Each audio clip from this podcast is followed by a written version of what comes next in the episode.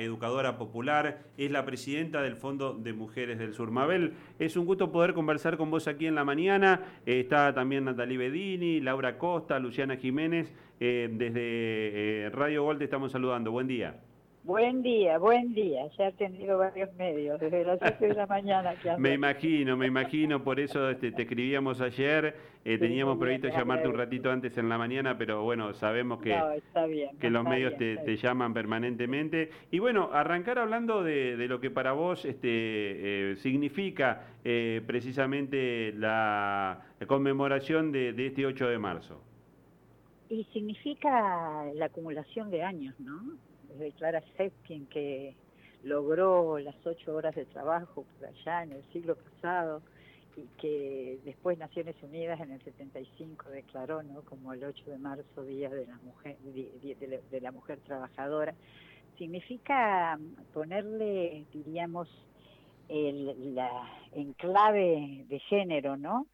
Eh, esta cuestión que se habla poco del trabajo siempre a las mujeres se nos ha considerado como, como trabajadoras del hogar, trabajadoras de, de hacer lo cotidiano, de hacer en la ciudadanía lo que teníamos que hacer y demás, pero nunca estaba remunerado nada, ¿no? Entonces, bueno, llegó ahora, dado con la crisis inmensa que tenemos y la cantidad de compañeras pobladoras, pobladoras que que están en los barrios, que trabajan gratis en los comederos, en la copa de leche y que levantan el barrio, que están en todas y que no tienen remuneración. Entonces vamos por esa consigna este año, ¿no? Mabel. Trabajo de cuidado, trabajo remunerado. Mabel. cuidado significa trabajo. ¿eh? Sí, te escucho. Buenos días, Natalie Bedini la saluda. Respecto a esto que estás eh, mencionando y contándonos, nosotros al principio de la mañana hablábamos también acerca de el esfuerzo eh, o, o quizá el mayor esfuerzo que tienen que hacer las mujeres también para ocupar eh, lugares en el ámbito laboral, para ocupar lugares de responsabilidad y cómo eso aún muchas veces, eh, sin perjuicio de estas situaciones que contás que aún son eh, tareas de cuidado sin remuneración, las tareas laborales que sí les son remuneradas a las mujeres, la gran diferencia que tienen con los varones, digamos, mismo puesto laboral, distinto sueldo. ¿Cómo ves esto vos en tu trabajo, en, con las mujeres que te relacionás? No, y eso sigue, por eso también una de nuestras consignas, la deuda sigue siendo con nosotras, porque se habla de deuda, esto y lo otro, y nosotros nos aparecemos con las, diríamos, con los méritos que corresponden. Una cosa es la participación de las mujeres que en distintos ámbitos va creciendo, y otra cosa es la remuneración, que eso sigue siendo eh, con falta de equidad, diríamos. Y eso, bueno, hay que lograrlo, evidentemente que continúa así hay una gran diferencia, una gran diferencia, que no se nota porque pareciera que todas cobramos igual, pero no es así, no es así. Hay estudios, hay investigaciones donde muestran muy bien lo que vos estás diciendo. Y bueno, esas son unas de las grandes reivindicaciones, por eso en el Día de la Mujer Trabajadora ¿eh? hay que volver con las consignas del trabajo. Y estamos tratando de hacer eso en el día de hoy. Me parece que a nivel nacional y a nivel mundial porque no hay mucho crecimiento tampoco en otros lugares. En América Latina, olvídate, están peor que nosotras, y en Europa ahora comienzan a tener dificultades también. Mabel, eh, vos tuviste un rol eh, muy importante en lo que fue el, inicio, la programación y, la coordinación del programa de educación sexual integral eh, desde el Ministerio de, Educación. Eso también fue un avance importante a la hora de de, entender eh, cómo la mujer eh, ha, ido eh, recuperando lugares en nuestra sociedad. Sí, sí, yo creo que la ESI es una joyita, siempre digo.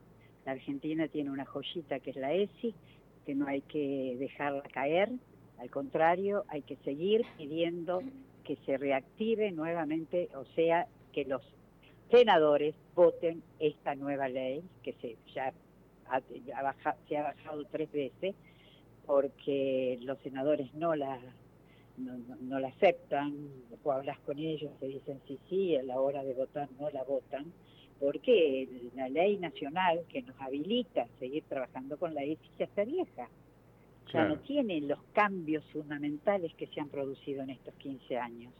Entonces vos tenés el problema que si no tenés una ley actualizada, podés, no podés luchar dentro de tu escuela por ahí, en trabajar en las disidencias, ¿te das cuenta? en, trabajar en tantos temas eh, que, han aparecido eh, en, en, estos 15, que es, diríamos, una aceleración histórica muy, muy grande de cambios, tiene que estar ayornada la ley tiene que salir, hay que trabajar. Mabel, respecto de esto de la ley de educación sexual integral, eh, voy a decir como dice Mirta Legrand, ¿no? lo que dice la gente en la calle, porque sin dudas es una herramienta muy importante en la generación de una sociedad de iguales, pero a su vez uno escucha, por ejemplo, en los cercanos a estos senadores que no que deciden no acompañar eh, en distintas oportunidades la ley, que le van a enseñar a los chicos en las escuelas a masturbarse, que le van a enseñar que es lo mismo eh, estar con un varón y que los van a incitar a estar con el mismo sexo, que a, chicas con chicas, a varones con varones.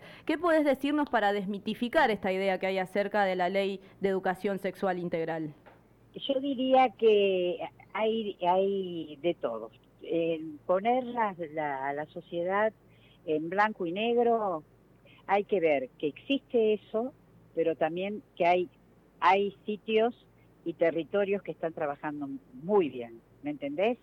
Todo depende, depende, sabemos que el centro norte es más dificultoso que el centro sur, por la, por la, diríamos, el sur tiene muchísimo más historia de capacitación, de trabajo en salud y demás que acá está más, diríamos, en el tiempo, más atrasado, aunque te diría que ahora estamos bastante bien en salud ¿no? y en todas las reivindicaciones.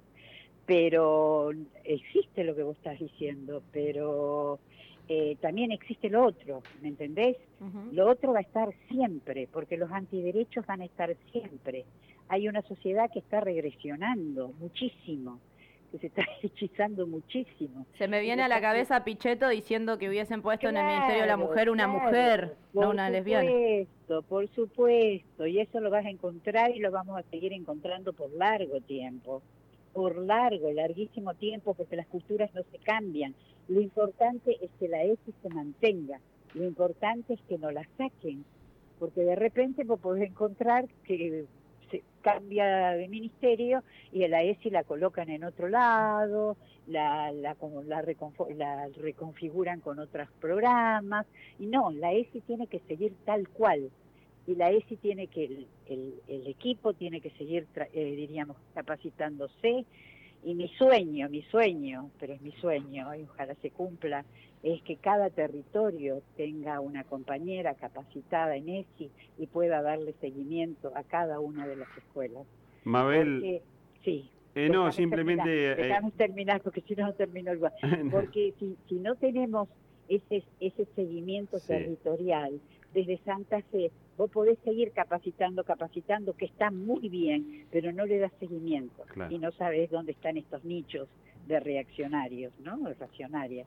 Mabel, agradecerte simplemente la, gentileza de habernos atendido. Sabemos que desde temprano estás este, atendiendo a los medios de Santa Fe porque, bueno, sos una, una referencia permanente este, a la hora de, hablar de, estos temas. Que tengas una linda jornada y estamos en contacto. Bueno, que, y que estemos en la plaza todos. Exactamente.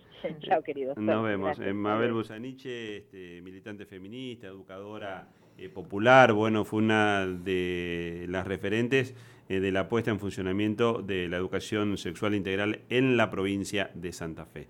Vamos a establecer una breve pausa, 10.25, ya venimos.